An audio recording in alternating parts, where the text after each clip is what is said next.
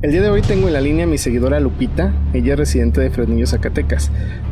Causó muchísima curiosidad que al voltear al piso, cuando ya iba para afuera, escuchó una voz que le dijo, era tanto su miedo ya que tenía que hasta le dio Ángeles y sombras. Relatos paranormales. El tesoro de Tetillas. Relatos, volumen 1, capítulo 3.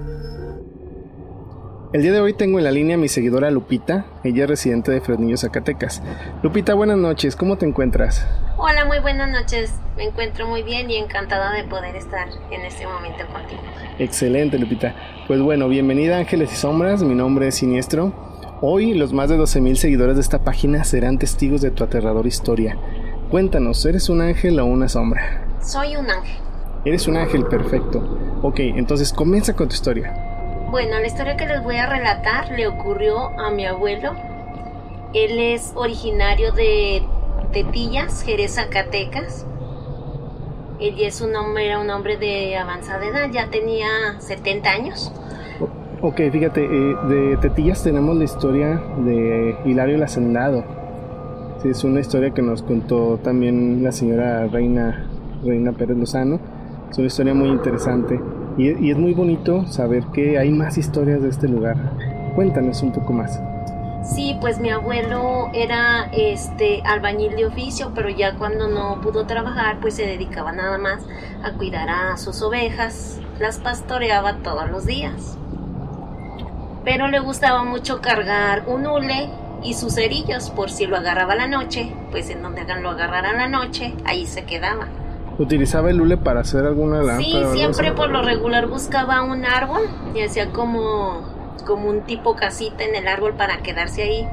Y con sus cerillos pues siempre prendía su fogata. Ah, ok, entonces el hule lo utilizaba para hacer un tipo campamento, digamos. sí, hacía- hacía como un tipo campamento. Excelente. Sí. Bueno, adelante.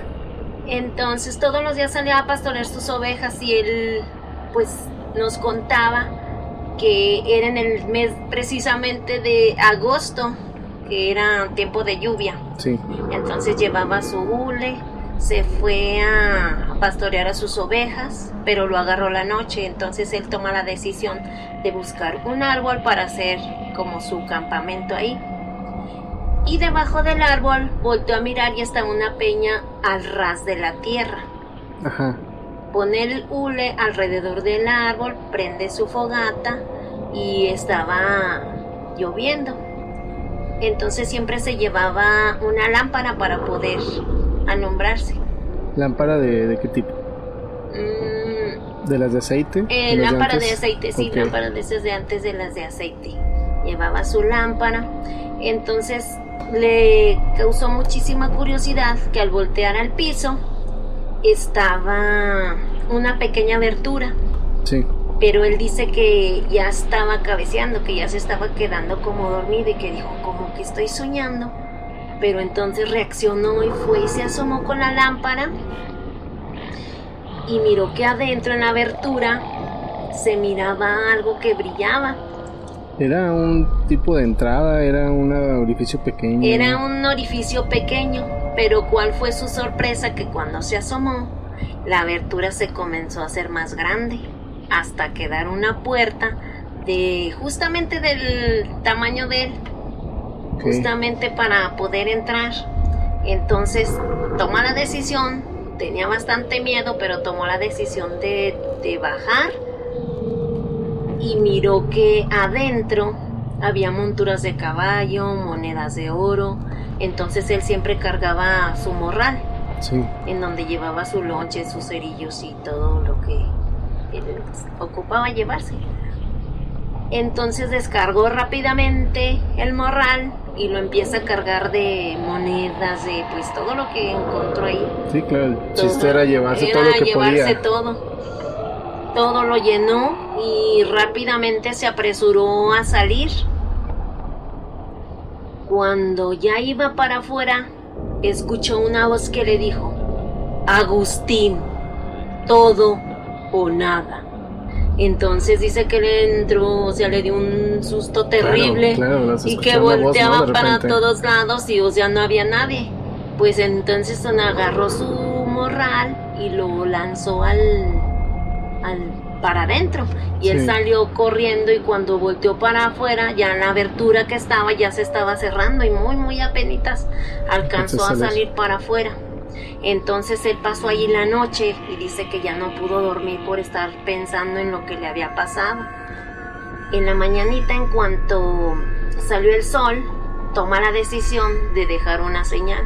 Como había quemado allí, había puesto su fogata, puso todo lo que eran las cenizas sobre la peña y el hule con el que había hecho su campamento, lo ata del árbol para regresar y contarle a sus familiares pues lo que había sucedido y que alguien le ayudara a abrir esa como tipo cueva. Ok, él lo hacía con la intención de regresar y ver si se podía llevar esta vez todo, ¿no? Sí, él lo hizo con la intención de, de regresar y, y llevar precisamente ayuda Sí, para claro. poder llevarse todo.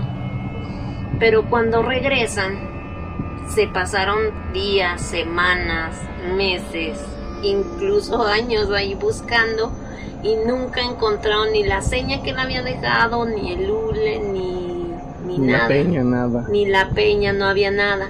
Y dice mi abuelo que a partir de ese momento esa voz lo persiguió siempre. Era tanto su miedo ya que tenía que hasta le dio un embolio cerebral porque él tenía muchísimo Sí, se quedó impactado. muchísimo miedo y que en las noches por lo regular antes de dormirse escuchaba la voz que le que le hablaba. Igual diciéndole todo o nada. Igual diciéndole todo o nada. Él quedó impresionado y dijo Wow. que pues no se llevó nada, pero lo único que se llevó fue el, el gran susto de su vida. Bueno, al final de cuentas salió con vida, no pasó a mayores.